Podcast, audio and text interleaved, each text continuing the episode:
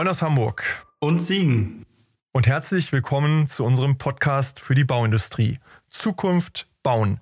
Dem Zukunftspodcast für alle, die sich für die Zukunft von Bauen und Leben interessieren. Wir sind Martin und Christian. Und wir werfen in diesem Podcast einen Blick auf die Zukunftsentwicklungen von Branche, Technologie und Lebenswelt. Es wird dabei um die Veränderung der Baubranche gehen und darum, was dies für uns und für die Unternehmen der Branche bedeutet.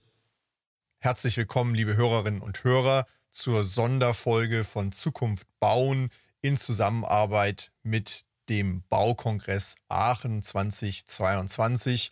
In der heutigen Folge sprechen wir mit André Tripphaus-Woltermann und Herrn Professor Markus Oeser.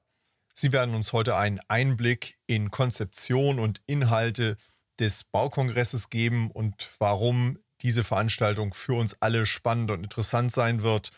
Sie vertreten auf diesem Baukongress zwei der tiefer gehenden Fachsessions, einmal zur Industrialisierung des Bauwesens und zur Verfügbarkeit der Autobahnen.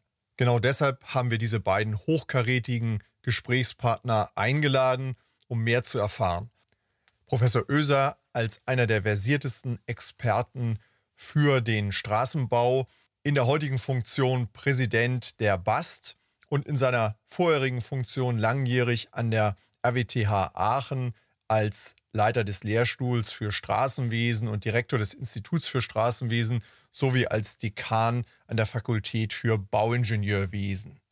André Tripphaus-Woltermann, der Geschäftsführer für Projektbau bei Kleusberg, vertritt hier heute die Fachsession mit einem Hintergrund aus langjähriger Managementerfahrung namhafter Bauunternehmen. Und wir sind gespannt auf die Ein- und Ausblicke, die uns diese beiden Gesprächspartner sowohl zu den Fachsessions als auch zur weiteren Entwicklung der Technologien und Themen der Branche geben werden. Vorab noch ein technischer Hinweis in eigener Sache. Die Zeit der reinen virtuellen Meetings ist vorbei. Wir alle sind unterwegs in Reisesituationen wieder in Präsenz und nicht mehr in reiner Studioumgebung. Das ein oder andere Hintergrundgeräusch bitte ich deshalb zu entschuldigen. Martin und ich wünschen viel Vergnügen und jetzt geht's los. Ja, schönen guten Morgen, Herr Professor Oeser. Schönen guten Morgen, Herr Tripphaus-Woltermann. Ich freue mich, dass wir in größerer Runde heute zusammengekommen sind zu diesem besonderen Thema und auch einer Sonderfolge, die wir zwischen den Folgen auch einstreuen, sehr, sehr gerne, die wir in Kooperation auch mit dem Baukongress in Aachen durchführen. Ja, hallo Martin, von mir auch nochmal guten Morgen in die Runde. Herr Professor Oeser, Herr Trippers-Woltermann, schön, dass wir hier heute miteinander einen Austausch haben können und wir sind gespannt auf die Themen. Ja, wir sind ja insbesondere wegen einem ganz speziellen Thema in der Runde jetzt zusammengekommen. Ich meine, jeder von Ihnen alleine, und ich hoffe, wir können das vielleicht auch mal noch nachholen, ähm, hätte wahrscheinlich genug über die eigenen Themen zu berichten für eine eigene Podcast-Folge. Aber wir haben ja speziell dieses Thema des anstehenden Baukongress in Aachen, was uns verbindet, wo wir auch ähm, beteiligt sind. Ähm, wenn Sie vielleicht mal erklären könnten, A, wie sind Sie zu dem Baukongress gekommen? Also warum machen Sie da mit und was ist so das Besondere an dem Konzept Baukongress Aachen? Also vielleicht von meiner Seite aus, ähm, wir als Unternehmen bei Kleusberg ähm, suchen die Kooperation auch zur Wissenschaft, einfach um äh, gewisse Themen weiter vorantreiben zu können. Und so sind wir Mitglied beim CWI und auch beim AWE in Aachen. Und äh, aus der Konstellation heraus hat sich eben ergeben, dass wir ja, gesagt haben, wir beteiligen uns gerne am Baukongress. Wir wurden gefragt, ob wir es machen wollen. Und äh, die Kombination fanden wir spannend und da haben wir bereitwillig Ja gesagt. Schönen guten Morgen auch von meiner Seite. Ähm, ich bin ja sozusagen von Anfang an dabei, schon im Organisationsteam. Die Idee war eben, einen ähm, Baukongress zu etablieren, der ein bisschen ein anderes Format hat als die Kongresse, die es bisher gibt. Ich glaube, da reden wir dann auch noch drüber. Und ähm, eben hier die Themen anzusprechen, die jetzt alle bewegen. Das war mein Motiv. Ja, ich würde dann vielleicht den Ball direkt aufnehmen, den Professor Oeser ins Spiel gebracht hat. Was ist denn das Besondere an der Konzeption? Ja, das Besondere an der Konstruktion ist, ähm, wir wollen also in 1,5 Tagen äh, die wichtigsten Zukunftsthemen ansprechen, die wir heute eben im Bauwesen diskutieren. Und äh, wir haben uns überlegt, dass äh, dieses, dieser Baukongress eben ein spezielles Leitbild halt haben soll. Es gibt zunächst mal, kann man sich so als Dimension vorstellen, äh, ein Leitthema. Ähm, und da haben wir uns festgelegt auf Nachhaltigkeit und Automatisierung und Digitalisierung. Und dann äh, gibt es eben weitere Dimensionen. Ähm, das äh, geht in Richtung der Lebenszyklusphase. Also wir wollen sozusagen Dinge adressieren, die im Bereich des Bauens, des Planens liegen, aber auch im Bereich der Nutzungsphase. Und wenn Sie sich das Marktsegment angucken, das ist quasi unsere dritte Dimension, äh, dann geht es um den Hochbau und um den Infrastrukturbau. Also es ist sozusagen ganzheitlich und es adressiert die Themen der Zukunft. Kann ich gerne zustimmen. Fand das auch sehr spannend, dass das Format, wie gesagt, den Fokus auf die Zukunft hat, dass es ähm, sehr interdisziplinäre Teams dort gibt, auch in den Fachvorträgen, ähm, dass die Neuheiten beleuchtet werden, also nicht nur der, der aktuelle Status quo betrachtet wird, sondern wo will man eigentlich auch in Zukunft hin und was muss vielleicht auch die Baubranche machen, damit sie auch weiter an Attraktivität gewinnt für viele Beteiligten, auch in Richtung der Nachwuchsgewinnung, was glaube ich äh, für viele, viele Unternehmen auch ein Thema ist. Und äh, von daher ist es eine relativ spannende und ganzheitliche Betrachtung der Themen, die das Baugewerbe umtreibt. Ich glaube, das ist ja auch ein, ein Kerngesichtspunkt. Auch in unserer Runde heute hier bilden sich Wissenschaft und Wirtschaft ab. Zwar in, am kleinen Tisch kann man, kann man sagen, aber das ist, glaube ich, das, was wir viel enger brauchen, um viele dieser komplexen Themen nicht nur inhaltlich, sondern auch in der Zeitschiene, in der wir sie bewältigen müssen, dann auch ähm, besser zu lösen, als wir es in der Vergangenheit gemacht haben. Vielleicht auch noch der, der Input auch noch von meiner Seite. Ähm, ich bin in der gleichen Fachsession ja beteiligt wie der Herr Tripphaus-Woltermann. Alleine der Weg hin bis zu dem Vortrag, der, der jetzt gehalten werden wird in den einzelnen Fachsessionen, ist ja auch ein anderer als bei vielen, vielen anderen Kongressen. Also, dass sich die Beteiligten, und dann kann man sagen, das ist Industrie, das ist Wirtschaft, das ist Wissenschaft und Forschung. Das sind aber sogar konkurrierende Unternehmen innerhalb von einer Fachsession, die sich auf das Thema bezogen miteinander abstimmen, was kann man denn auf so einem Kongress Wichtiges vortragen. Und das ist, finde ich, auch ein spannendes Konzept, dass man im Vorhinein mit verschiedenen äh, Playern aus einem Gebiet abstimmt, was ist denn wirklich wichtig bei so einem Vortrag, dass man, und das ist ja leider bei vielen Kongressen dann doch so, dass es keine verkappten Werbeveranstaltungen sind. Klar, jeder muss sich präsentieren dürfen, das ist auch wichtig, aber das habe ich zumindest das Gefühl von der Fachsession, wo ich jetzt mitgearbeitet habe, der Inhalt ist schon sehr, sehr stark ähm, die treibende Kraft bei der Thematik. Ich denke mal, das sind wahrscheinlich in den anderen Fachsessions auch so. Ja, vielleicht auch nochmal von meiner Seite dazu. Das war ja auch die Idee, die dem Ganzen hinterliegt, dass man äh, nicht so, wie das üblich ist bei den meisten Konferenzen, eben eine Fachsession aufbaut, die quasi eine lose ähm, Zusammenführung ist von Themen, die sich schon irgendwo unter einem Dach vereinen lassen, sondern eben ein Thema vorstellt und das auch bespricht, also sich sozusagen abstimmt zwischen Keynote und äh, den einzelnen Vorträgen, um dort tatsächlich an einem Thema zu arbeiten und auch ein bestimmtes Signal zu setzen, eine bestimmte Information zu setzen. Ich denke, das ist äh, schon besser, so wird das Ganze eben richtig rund, richtig kohärent es ist ja auch schon eine kleine Übung dafür, wie Zusammenarbeit später auch funktionieren muss. Ja, dass man sich zusammenfindet am Thema entlang und nicht so sehr am Wettbewerb ent, entlang in erster Linie und dann versucht miteinander die Themen so aufzuarbeiten, dass in, interessante Lösungen entstehen. Ja. Ich fand das Format sehr spannend, äh, insbesondere weil es eine andere Art der Vorgehensweise ist, einen Vortrag vorzubereiten. So, wir haben die, die Inhalte zusammengetragen und ähm, sind eigentlich wirklich in einem starken Fokus gewesen, was bewegt eigentlich diesen Vortrag oder die Baubranche jetzt in diesem speziellen äh, inhaltlichen Thema. Und ähm, da hat man schon gemerkt, dass die Schwerpunkte, die gesetzt worden sind, äh, in den Firmen häufig die gleichen sind. Sie werden vielleicht aus verschiedenen Blickwinkeln anders betrachtet, aber ich glaube, genau das macht es sehr spannend und auch rund, weil man dann sich wesentlich, wesentlich auf den Fokus konzentriert, den ähm, ja, den die Teilnehmer tatsächlich nachher auch äh, wahrscheinlich auch haben und äh, den, den dann halt gilt, ich sag mal, im Wesentlichen zu betrachten. Wenn Sie das aus Unternehmenssicht sehen, mit welchen äh, Hoffnungen und Erwartungen kommen Sie hin? Sie bringen einige Dinge mit an den Tisch und im besten Fall, was, was nehmen Sie mit? Also im besten Fall ist es natürlich so, dass, äh, weil es auch eine Veranstaltung ist aus äh, Wissenschaft und Politik, dass er vielleicht auch seitens der Politik so ein Stück weit ähm, genauer hingehört wird, was treibt eigentlich äh, die Industrieunternehmen um, was treibt ja, den, den, die Wirtschaft wirklich um, wo sind vielleicht auch Knackpunkte, die gemeinschaftlich gelöst werden müssen. Vieles können Unternehmen selber lösen, alles sicherlich nicht. Und die Rahmenbedingungen, unter denen die Wirtschaft heutzutage arbeiten und produzieren muss, äh, sind natürlich auch politisch geprägt und vielleicht nimmt auch der eine oder andere tatsächlich mal den Ball auf und ähm, ja, vereinfacht vielleicht auch gewisse Dinge für die Zukunft, damit wir eben dann doch ähm, schneller und produktiver werden, weil am Ende geht es ja um die Produktivität, der Ruf der äh, der, der, der, der Politik ist ja da, schneller zu bauen, effizienter zu bauen.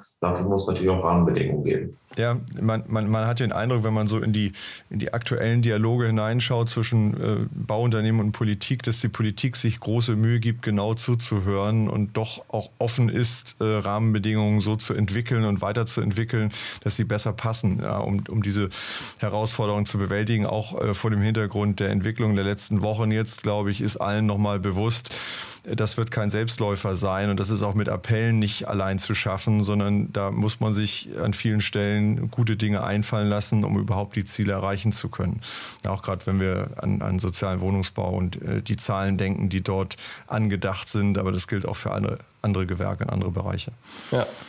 ich erinnere mich da an unser Gespräch vor kurzem mit äh, Herrn Föst aus dem Bundestag wo wir dann, also ich erinnere mich an das Zitat, dass eigentlich der Werkzeugkasten der Bauwirtschaft, der Bauindustrie gefüllt ist mit Ideen. Die Politik muss sich eigentlich als Ermöglicher sehen, dass die Bauwirtschaft diese Werkzeugkasten auch anwenden kann. Das fängt mit Kleinigkeiten wie die Zulassung von Nebenangeboten an und hört mit äh, Pilotprojekten für innovative Bauweisen auf. Ähm, ich glaube, da haben wir viel im Kasten, was wir anwenden können. Und ich glaube, so ein Baukongress ist dann auch die Möglichkeit, das auch nochmal ins Schaufenster zu stellen. Wie sehen Sie das, Herr Professor Oeser? Wie ist da Ihr Blick aus der Wissenschaft auf die Themen momentan? Ja, die, die Themen sind ähm, alle interessant für uns. Einmal äh, ist natürlich immer die Frage, wenn Sie wissenschaftlich arbeiten, wie bringen Sie eigentlich das, was Sie da erarbeiten, auch äh, unter die Menschen? Also sozusagen Transfer der wissenschaftlichen Ergebnisse ist ein wichtiges Thema für uns. Und so ist natürlich auch der Kongress angelegt und dann eben auch die verschiedenen Akteure zusammenzubringen. Mhm. Also es geht darum, Menschen aus der Politik, aus der Verwaltung, aus der Industrie äh, zusammenzubringen mit Planern, mit ähm, Menschen, die eben am Bau auch ganz konkret Dinge umsetzen und natürlich auch die Ausbildung in den Vordergrund zu stellen. Wir müssen ja auch dafür sorgen, an den Fachhochschulen, an den Universitäten, dass wir junge Menschen so ausbilden, dass sie eben diese Themen auch bedienen können in der Zukunft. Und so sind wir rangegangen an die Sache. Also das ist ähm, unser Motiv und eben auch unsere Handlungsweise gewesen.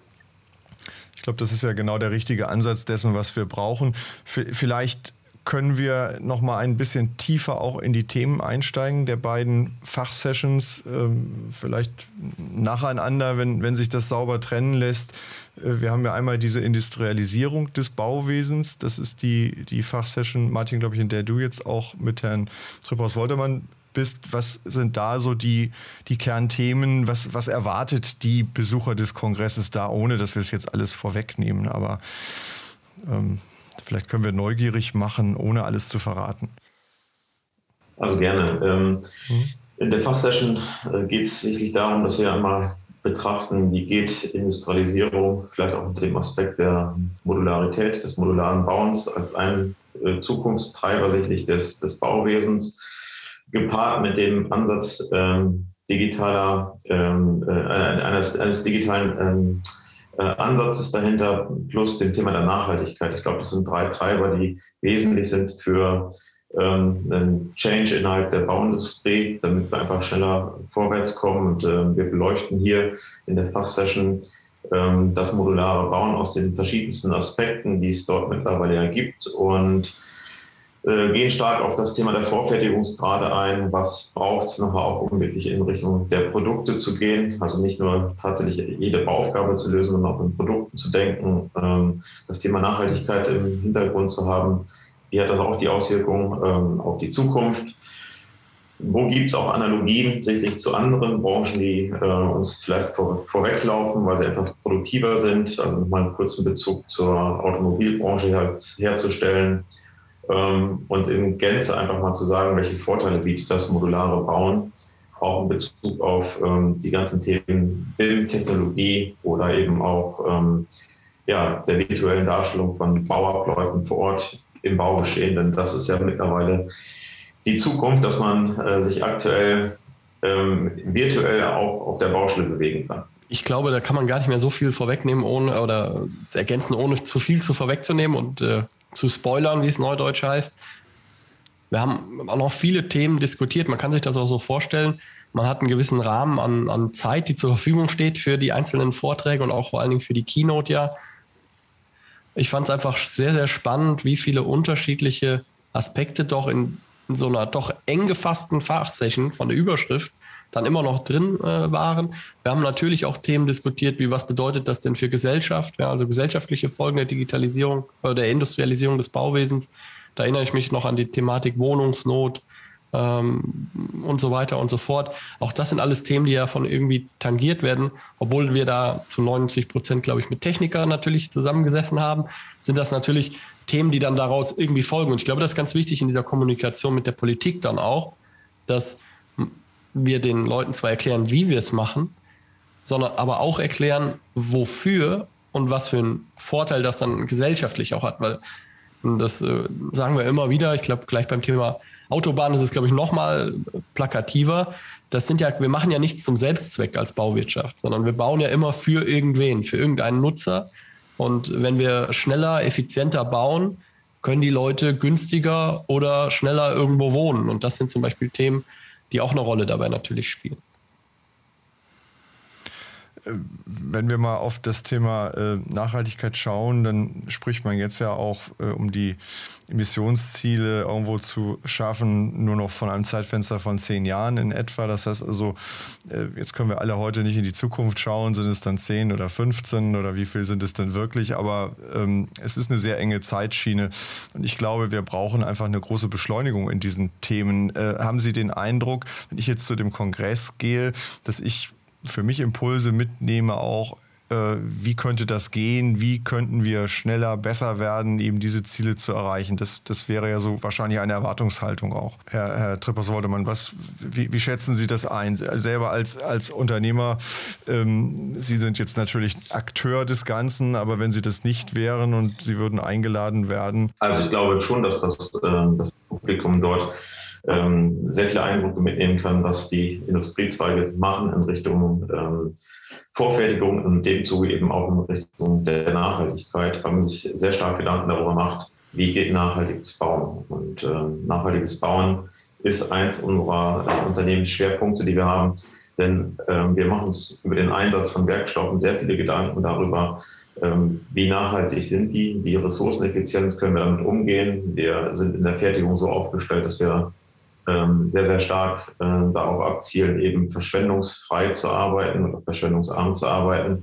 Und äh, all das geht in Richtung Nachhaltigkeit. Wir haben äh, andere Werkstoffe im Einsatz. Wir sind mit dem nachhaltigen Werkstoff äh, Holz unterwegs. Wir bauen auch in Stahl und auch der lässt sich dann äh, durchaus in mehrere Lebenszyklen wieder einsetzen, weil wir einfach ein Produkt auch entwickelt haben, was ähm, entsprechend ähm, versetzbar nachher ist und wir einfach keinen keinen Rohstoff insofern verlieren, sondern äh, den größten Anteil unserer Rohstoffe äh, recyceln können. Und ich glaube, das sind einfach so die spannenden Themen der Zukunft, die es auch gilt zu betrachten. Und auch in den anderen Fachsessions, wenn ich mal so quer durchs Programm gestöbert habe, kann man das durchaus erkennen, dass es da äh, ähm, viele Bewegungen gibt in Richtung äh, des Nachhaltigkeitsgedankens. Das finde ich auch persönlich äh, sehr gut. Also hochaktuelle Themen. Vielleicht schwenken wir thematisch dann mal auf die Straße, könnte man sagen, Herr Professor Oeser. Wie, wie ja. sieht es in der Fachsession dort aus? Ein großes Problem dort ist ja die Verfügbarkeit. Also wir sehen das heute alle, unser äh, Infrastrukturnetz, insbesondere der Straße, aber natürlich auch der Bahn, ist in die Jahre gekommen und wir haben heute massive Verfügbarkeitseinschränkungen, die wir uns vielleicht vor ein paar Jahren noch gar nicht vorstellen konnten. Und hier stellt sich natürlich die Frage, wie kann man das unter Verkehr alles neu bauen oder beziehungsweise so weit ertüchtigen, dass es noch für einige Jahre äh, eben verfügbar ist. Und ähm, die andere Frage an der, an der Stelle ist eben auch, wie können wir, wenn wir neu bauen, die Ziele der Nachhaltigkeit einhalten. Ähm, Sie wissen ja wahrscheinlich, äh, das gesamte ähm, Bauen und auch das Betreiben der von uns gebauten Infrastruktur steht weltweit für fast 40 Prozent des CO2-Ausstoßes.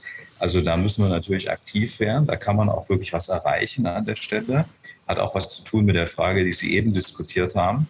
Und ähm, auf der anderen Seite ist es natürlich notwendig, dass wir dafür sorgen, dass es eine lange Lebensdauer gibt, möglichst. Und dass es eben wenige Verfügbarkeitseinschränkungen gibt, dass auch die Kosten unter Kontrolle bleiben für die Infrastruktur. All diese Dinge sind ganz wichtige Punkte. Und äh, die haben wir versucht, so ein bisschen zu adressieren, auch in unserer Fachsession. Da kann man ja nicht alles machen, aber man kann erstmal das Problem generell beschreiben und dann auch Lösungsansätze generieren. Und da geht es eben bis hin zum konkreten Produkt oder beziehungsweise zu einer Modifikation eines Produktes, wo man äh, eine Möglichkeit geschaffen hat, eben mit weniger Energieaufwand bei der Herstellung und trotzdem einer größeren Lebensdauer zum Ziel zu kommen. Das sind eigentlich sehr interessante Ansätze und ich denke, Sie dürfen gespannt sein auf das, was da diskutiert wird. Es ist ja am Ende auch, ähm, ich finde es nochmal sehr wichtig, dass Sie das betonen, die, die Industrie insgesamt im, im Bauen und Betrieb steht für einen hohen Anteil der CO2-Emissionen. Wenn man es umdreht, steht sie eben auch für einen großen Anteil der Lösung an den Themen. Also ich sehe das immer unternehmerisch als, als Chance, als Verpflichtung sicherlich auch, aber als Chance eben auch substanziell Weichen für die Zukunft anders zu stellen. Das heißt, diese Hebelwirkung, die entsteht, die Sie auch gerade skizziert haben, die ähm, erwächst eben auch aus einer gewissen Verantwortung oder damit geht eine gewisse Verantwortung einher für die Themen. Und ähm, es ist eben ein gesamtgesellschaftliches ähm, Unterfangen, gerade wenn wir an den Verkehr denken, auf der Schiene oder auf der äh, Autobahn, ist doch die gesellschaftliche Diskussion eben eher über die Stellen, auch wo es nicht funktioniert. Wenn man es prozentual sieht, ist wahrscheinlich der überwiegende Teil von Schiene und Autobahnen durchaus äh, intakt und bringt uns von A nach B und wird genutzt. Aber der Mensch äh, stolpert gerne über die Baustellen, die Brücken und die Themen, die dann eben in einzelnen Bereichen doch mal Einschränkungen äh, mit sich bringen.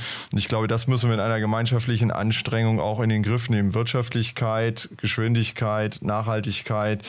Ähm, um uns da eben auch zukunftsfähig aufzustellen als Land äh, in der geografischen Lage, auch in der wir sind, werden wir immer auf eine funktionierende Infrastruktur angewiesen sein auch wenn sie möglicherweise in Zukunft ein bisschen anders aussehen wird, als sie äh, vor, vor 30 Jahren ausgesehen hat. Die, sie muss sich mit, mitentwickeln. Aber ähm, insofern ist es ganz wichtig, dass da die entscheidenden Köpfe an den Tisch kommen und diese Ideen auch diskutiert werden und beleuchtet werden und eben damit auch verstanden werden und, und so die Chance haben, Unterstützung zu bekommen. Ja. Vielleicht gleich nochmal zu dem ersten Punkt, den Sie genannt haben. Mhm. Ähm, wenn ich mit jungen Leuten spreche ähm, und sage denen, denk doch mal darüber nach, vielleicht Bauingenieurwesen zu studieren oder Umweltingenieurwissenschaften. Also beim Bauingenieurwesen sagen die meisten, na, das hat doch zu tun mit Beton. Und das stimmt natürlich, ne? es hat auch zu tun mit Beton. Aber die Perspektive jungen Menschen zu geben, dass sie dann in einem Feld arbeiten werden, wo man richtig was tun kann für die Zukunftsfragen. Also beispielsweise mit neuen Baustoffen arbeiten, längere Lebensdauer und dann wirklich eben auch CO2 spart und trotzdem aber das Lebensniveau von Menschen auf einer Höhe halten kann, wo man sagt, okay, das ist adäquat, das, ist, das passt. Ne? Also die Ermöglicher zu sein, äh, das, das zieht dann schon. Und ich glaube, das ist auch eine schöne Perspektive. Wenn man in so einen Beruf einsteigt, dann kann man eben wirklich an den Zukunftsfragen aktiv mitarbeiten. Das, also es trifft ja genau auch das Herz unserer Mission hier im Podcast. Wir sagen, wir wollen uns mit Themen beschäftigen, die, die damit zu tun haben, wie wir die Leben, wie wir unsere Lebenswelt der Zukunft bauen und gestalten. Und das ist, glaube ich, unser gemeinsamer Arbeitsauftrag. Also für uns, die schon ein paar Jahre dabei sind, die Ermöglicher zu sein und Rahmenbedingungen zu geben und für junge Leute eben dann auch ähm, Interesse zu generieren und den jungen Leuten dann auch den Weg zu ermöglichen, da hineinzufinden und das eben auch spannend zu finden, ja, Teil von Zukunftsgestaltung zu sein. Was gibt es Schöneres? Und, und der Luxus der Bauindustrie ist, finde ich, insgesamt, dass man so viel von dem eben auch noch sieht. Ja, wenn man, wenn man, wenn man Dinge gemacht hat, äh, man geht daran vorbei.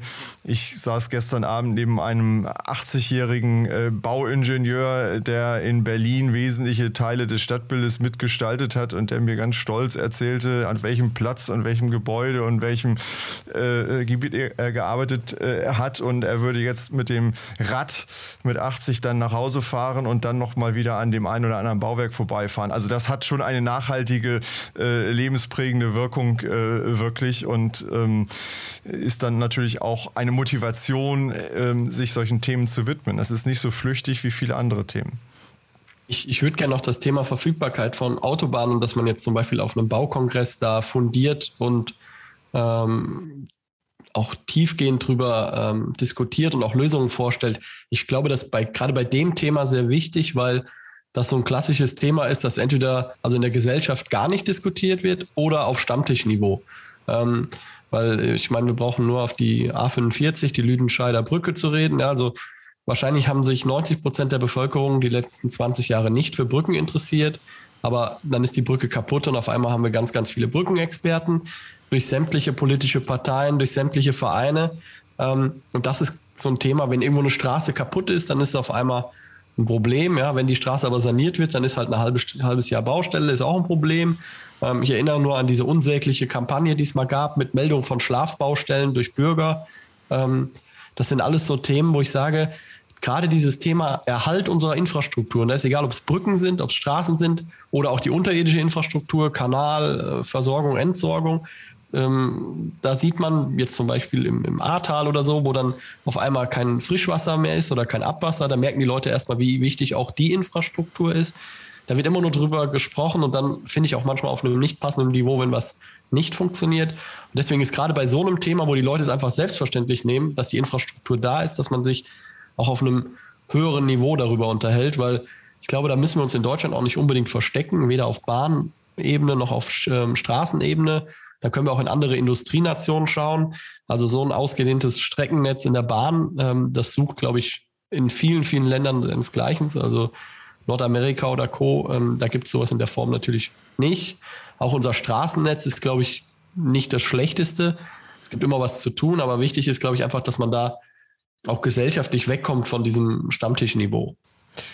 Ich habe in dem Zuge nochmal eine Frage an Herrn Professor Oeser. Ähm, wenn wir schauen in, in das Gebiet, wir haben jetzt eben über neue Technologien gesprochen, aber wenn wir das mal die Straße an sich nehmen, wie wird denn die Autobahn der Zukunft aussehen, wenn wir da mal nach vorne schauen?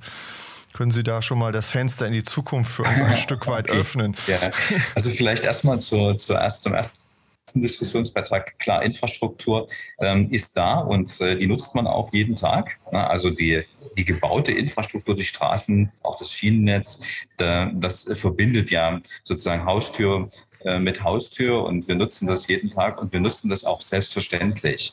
Und wir denken eigentlich nicht darüber nach, dass man, dass es erstens ein Riesenanlagevermögen ist und zweitens eben auch dementsprechend erhalten sein muss. Und einen Teil dieser Infrastruktur sehen wir ja auch gar nicht. Alles, was unter der Erde liegt, uns versorgt und auch Dinge entsorgt, das kann also nicht gesehen werden. Das muss aber alles in einem guten Zustand gehalten werden. Das erfordert also jede Menge Investitionen jedes Jahr und das muss man auch kontinuierlich machen. Da darf man nicht nachlassen. Ansonsten kommt man in eine Situation, wo man eben bestimmte Dinge nicht mehr in den Griff kriegt und Verfügbarkeiten nicht darstellen kann. Und wenn wir in Richtung ähm, der Straße, nochmal der Straße der Zukunft denken, momentan ist es ja so, dass die Straße sozusagen der dominante Verkehrsträger ist. Also man kann sagen, etwas über 70 Prozent des Güterverkehrs und auch etwas über 70 Prozent des Personenverkehrs werden auf der Straße abgewickelt.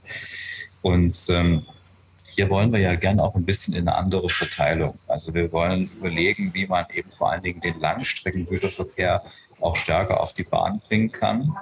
Bei den kurzen Strecken wird das wohl nicht so gelingen, muss man auch dazu sagen. In Deutschland ist so die durchschnittliche äh, Transportlänge des Güterverkehrs nur 140 Kilometer. Das ist also nicht allzu weit. Und da stellt sich die Frage, macht es dann Sinn, das erstmal auf die Bahn zu verlangen? Aber es gibt eben auch noch Langstreckengüterverkehre, die auf der Straße sind und die äh, dort eigentlich runter könnten.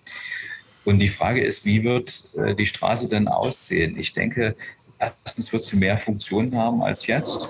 Also sie muss eben Elektromobilität ermöglichen. Das heißt, wir brauchen Ladepunkte, vielleicht auch solche Systeme wie kontinuierliches Energieübertragen. Da gibt es ja eben auch schon Ansätze, wie man sowas machen kann. Dann wird die Straße eben ähm, sich auch den Paradigmen stellen müssen, die wir jetzt aufbauen in Richtung Kreislaufwirtschaft.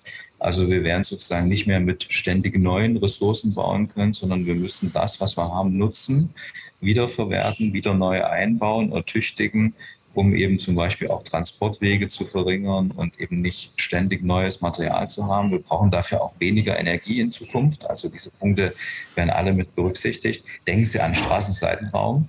Ähm, dort gibt es eben äh, die, die, Überlegung, da auch für Biodiversität zu sorgen, also Straßen so zu gestalten, dass sie ein Element des Naturraums werden, ein Element des Landschaftsraums und nicht mehr ein, ein Störkörper, den wir dort äh, drin haben. Ähm, ja, also das sind Punkte, die, die angegangen werden müssen. Und dann natürlich auch die Digitalisierung. Wir gehen eigentlich davon aus, dass wir einen hohen Grad an Automatisierung oder vielleicht dann auch autonomes Fahren nur realisieren werden können, wenn äh, eben auch die Infrastruktur ihren Beitrag leistet. Und dazu brauchen wir dann ähm, Infrastruktur, die kommunizieren kann mit den Fahrzeugen, die auch wichtige Informationen für die Fahrzeuge liefert, um automatisierte Fahraufgaben dann auch bewältigen zu können. Und an all diesen Punkten gehen wir weit über das hinaus, was wir ursprünglich von der Straße erwartet haben. Und das brauchen wir in der Ausbildung, das brauchen wir im Ingenieurssektor, in, in dem Sektor, wo Dinge umgesetzt werden. Also es gibt so viele interessante Themen, über die wir jetzt auf unserem Baukongress in diesem Jahr, aber auch auf den Baukongressen im nächsten Jahr sprechen können. Eins ist sicher, die Themen werden uns nicht ausgehen und die Ideen auch nicht. Und die Arbeit am Ende eben auch nicht. Das heißt, wer, wer Lust hat, dort äh, zu gestalten, als Aufruf nochmal hier auch an die jungen Hörerinnen und Hörer, der ist, glaube ich, äh, mit einer sicheren Berufsperspektive ausgestattet, wenn er sich der Baubranche widmet, egal in welcher Sparte, in welchem Bereich? Ja, davon, davon können Sie ausgehen. Also vielleicht noch ein, ein Blick auch mal zurück. Ich habe ja 93 angefangen, Bauingenieurwesen zu studieren. Und äh, das war also eine gute Idee. Äh, bis ungefähr 95, da war ich noch mitten im Studium, da hatte die Bauindustrie so 3,2 Millionen Beschäftigte, glaube ich. Ja. Und als ich 98 fertig war, war das schon im Fall. Es ging also schon runter, obwohl eigentlich die Bauaufgaben da gewesen sind. Aber es ist einfach nicht genügend viel investiert worden. Den Tiefpunkt hat das dann gute zehn Jahre später erreicht mit 2,1 Millionen. Also wir haben über eine Million Beschäftigte verloren im Bauwesen. Und seitdem geht es bergauf. Und jetzt haben wir eigentlich einen Punkt erreicht, wo es eben sogar stark bergauf geht. Also das ist eine Branche mit Zukunft. Und das ist auch mein Signal an die Industrie, aber natürlich auch an die jungen Leute, äh, sich dort zu engagieren, weil das heißt auf der anderen Seite auch, sie werden für ihr ganzes Leben einen sicheren Job haben und an ganz interessanten Themen arbeiten können. Und wenn Sie sich auch mal die Demografie angucken in den einzelnen Betrieben, in der Verwaltung, dann werden Sie sehen, Sie können dort auch schnell Karriere machen. Sie können dort schnell an Positionen kommen, die interessant sind. Und das ist doch eigentlich eine wunderbare Aussage. Also äh, dahin zu gehen, dort sozusagen die eigene Energie einzusetzen und sich da eben ähm, im Beruf zu verankern, ist mit Sicherheit eine gute Idee. In, in den Werbeblock will ich ganz kurz noch mit einsteigen, was, was unseren Beruf angeht. Und zwar, also wahrscheinlich wird es äh, Herr Tripper aus Woltermann bestätigen können. Ich kenne es aus meiner Zeit in der Bauindustrie. Wir vergleichen uns ja gern mit der Automobilindustrie oder den Zulieferern und sagen dann, was die besser können als wir. Was ich aber aus dem Vergleich mit Freunden von mir, die genau in den Branchen arbeiten, weiß, was wir besser können, ist, dass wir mit jungen Berufsjahren schon viel, viel mehr Verantwortung tragen dürfen als in den anderen Branchen. Also ich sage ja immer das Beispiel ein bisschen so im Automobilbereich, da entscheidest du nach ein, zwei Berufsjahren noch nicht über fünfstellige Summen alleine. Und äh, das ist, wenn man Bauleitung, sagt man ja immer gerne, jede Baustelle ist wie eine eigene kleine Firma gegründet. Ähm, und der Bauleiter oder die Bauleiterin ist dann schnell der Geschäftsführer dieser kleinen Firma. Ähm, klar ist das Verantwortung im Sinne von, da muss man auch was tun, aber es ist natürlich auch viel, viel Freiheit. Ich denke mal, das wird bei Ihnen im Unternehmen ja ähnlich sein. Das zieht sich eigentlich ja durch die Branche.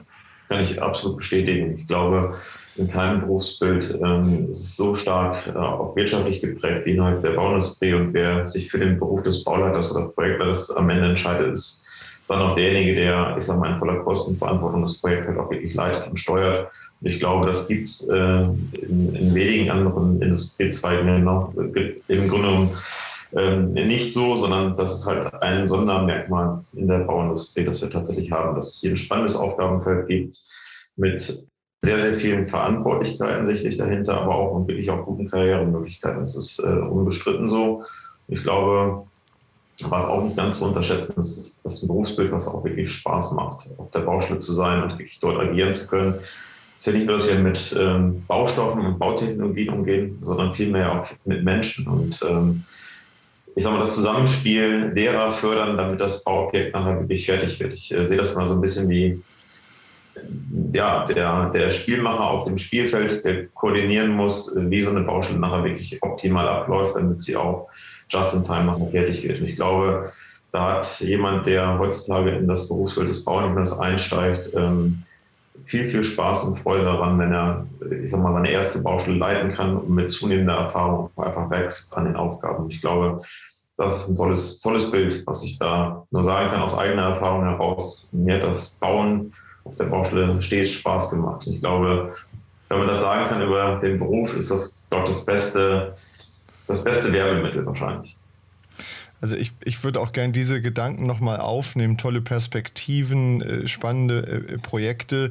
Demografie haben Sie eben gesagt, Herr Professor Oeser, das sind ja so Themen, ähm, wir, wir, sehen im Grunde, Martin, du hast eben Automobilindustrie angesprochen, ich sag mal, der Verbrennungsmotor ist weitgehend ausentwickelt über 100 Jahre hinweg. Das ist ein, ein, ein tolles Produkt geworden, wenn man die, die Bauindustrie mal vergleicht mit der Motorenentwicklung in der ähm, Automobilindustrie, dann glaube ich, ähm, ist das noch nicht ausentwickelt. Wir reden hier über Nachhaltigkeit, über viel mehr Effizienz, über eine stärkere Digitalisierung. Also da kommen ganz spannende Jahre auf uns zu, glaube ich, wo, wo also wirklich dieses Potenzial, das in dem ganzen Thema äh, Bauen von, von Infrastruktur ähm, steckt, noch eine, eine wahnsinnige Entwicklung äh, nehmen wird. Auf der anderen Seite sehen wir eben auch heute schon, wir haben äh, einen Mangel an, an, qualifizierten jungen Menschen, die uns über alle Branchen hinweg heute schon in, in einer halben Million bis einer Million fehlen. Ähm, das wird in den nächsten Jahren auf bis zu fünf Millionen anwachsen, so die Prognosen im Grunde ja, allein durch Verrentung.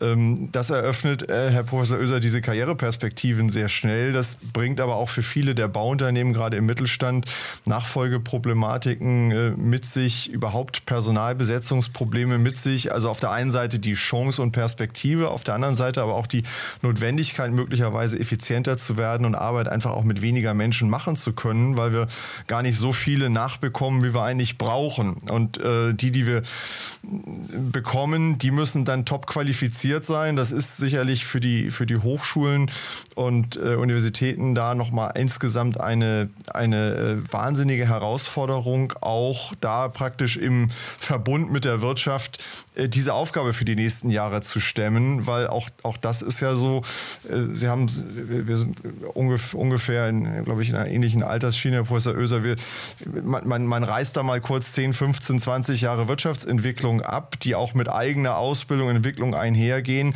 Das hat ja alles eine gewisse Reifezeit auch. Ja, das ist ja nicht so, dass wir ein Stück modern ausgebildeten Bauingenieur bestellen und irgendwo abrufen können.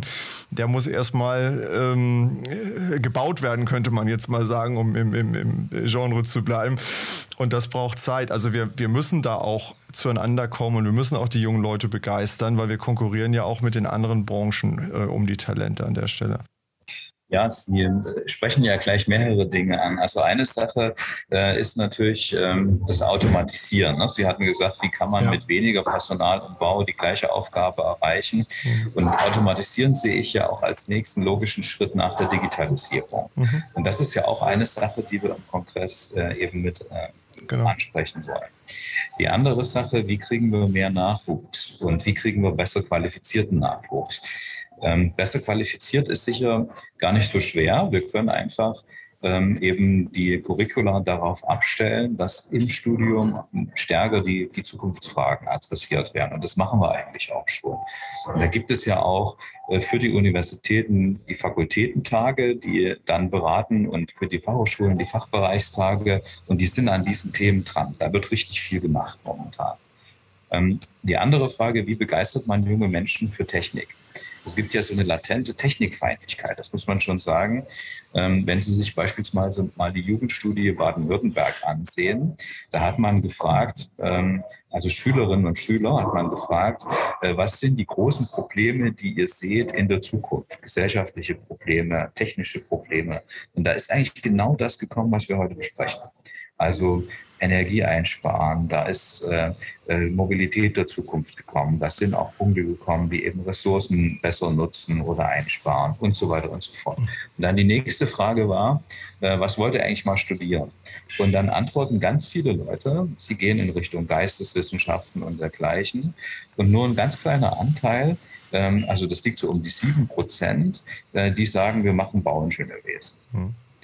Und das ist aus meiner Sicht ein kleiner Widerspruch. Wenn ich auf der einen Seite schon erkannt habe, dass es bestimmte Probleme gibt, die unbedingt gelöst werden müssen, richtige Herausforderungen für die Zukunft, dann auf der anderen Seite aber nicht so richtig erkenne, was muss ich eigentlich studieren, um die Tools zu haben, um an der Lösung dieser Probleme mitzuhelfen, dann ist da, fehlt da ein bindendes Glied.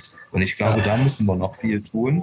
Und dann können wir natürlich auch versuchen, junge Menschen aus dem Ausland zu gewinnen, die wir hier in Deutschland an unseren Fachhochschulen, an unseren Universitäten qualifizieren, die wir im Studium auch schon in Kontakt bringen mit der Ver Verwaltung, mit der Bauindustrie und dann fit machen sozusagen für den deutschen Arbeitsmarkt. Also auch sprachliche Kompetenzen gehören dazu.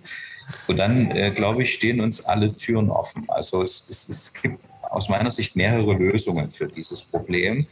Ähm, aber wir haben eben auch Lösungsoptionen. Die können wir uns heute äh, überlegen. Und wenn wir da konsequent sind und dann diese Schritte auch wirklich gehen, äh, glaube ich, ist die Zukunft eine gute. Ich, ich, würde da gerne nochmal zustimmen an der Stelle natürlich. Und ähm, Sie, Sie skizzieren hier ja auch nochmal die Komplexität des Themas, weil es eben äh, sich aus mehreren ähm, Bereichen speist. Und ich glaube, ein ganz entscheidender Punkt, den, den muss ich wirklich unterstreichen. Ich bin selber ja auch in anderen Branchen tätig. Also diese spannenden Dinge, die wir jetzt hier beschreiben und die im Grunde sehr einfach auch verständlich sind, sogar vorzeigbar sind, wenn man sich das Thema Bauen ähm, äh, anschaut. Ähm, dieser logische Denkfehler zu sagen, was, was studiere ich denn da, in welche Richtung gehe ich denn, ist, glaube ich, ein Teil des, dieses Kommunikationsproblems, dass die Branche über viele Jahre nicht genug und nicht so gut kommuniziert hat, was sie Tolles macht. Äh, es wird dann eben leider immer oft über die kaputte Infrastruktur oder die kaputten Bauwerke gesprochen und, und nicht über den täglichen Nutzwert, den sie haben. Ähm, also da müssen wir, glaube ich, viel tun in, in der guten Botschaft, also die guten Dinge auch zu erklären und sichtbar zu machen und dann aber vielleicht auch zu erklären, wie können denn Wege dahin sein und hinein sein. Also ähm, mir sagte in einem Gespräch gestern eine, ähm, ja, junge Dame, ähm, die sagte, der, der Bauingenieur, die selbst Bauingenieurin, die sagte, eigentlich habe ich so den Eindruck, der Bauingenieur ist manchmal das Auffangbecken begrifflich für alles Nerdige in dieser Welt ähm, und, und ist manchmal nicht so richtig besetzt und in Wirklichkeit äh, machen wir doch ganz tolle Dinge. Und äh, wie das so ist, ist, natürlich kann das so sein, wenn ich als, als äh, Superspezialist irgendwo in einer Nische äh, mich verkrieche. Das kann sein, aber ich kann auch in ganz anderen Bereichen tätig sein. Ich kann ein Unternehmen führen, ich kann äh, im, im, Marketing, im Bau tätig sein als Ingenieur, ich kann ähm, ganz, ich kann Projekte leiten und bin vielleicht gar nicht mehr so im, im technischen Detail drin. Ähm, also das müssen wir, glaube ich, vielen jungen Leuten erklären und sichtbar machen und diese Einfalltore für den Beruf einfach sichtbarer und interessanter machen. Und das fängt natürlich in den Schulen an, ähm, wenn man nicht vom Elternhaus vielleicht irgendwo vorbelastet ist, dass wir einfach auch für diese technischen Berufe junge Leute begeistern und erklären, wie der Weg dort hinein sein kann. Also ich, ich glaube, gerade die Nachhaltigkeitsthemen werden nicht durch Verbote gelöst werden, sondern durch Ideen und Erfindungen. Das erinnert mich dann, habe ich glaube ich schon mal im Podcast gesagt, an den Kabarett. Ich glaube, es war ein Kabarettauftritt von Dieter Nur, der gesagt hat, wenn Freitags Physik ist, geht ruhig noch mal hin. Ähm, ähm, das vereinfacht das natürlich sehr extrem. Äh, aber das ist, glaube ich, auch tatsächlich die Botschaft. Wir müssen die Leute, die die Probleme erkannt haben, das ist ja auch gut, dass die Jugend die Probleme erkannt hat und die auch vielleicht auch auf die Straße bringt. Und dann muss natürlich der, der Umkehrschluss kommen, was muss ich denn mir als berufliche Zukunft wählen, um möglichst einen großen Hebel zu haben. Und das haben wir schon oft, glaube ich, besprochen, dass der einer der größten Hebel einfach in der Bauwirtschaft ist, um auch gerade die Nachhaltigkeitsthemen zu lösen. Was ich gerne noch machen würde, vielleicht damit wir es nicht unter den Tisch fallen lassen, wir haben jetzt über die beiden hier vertretenen Sessions sehr, sehr genau gesprochen.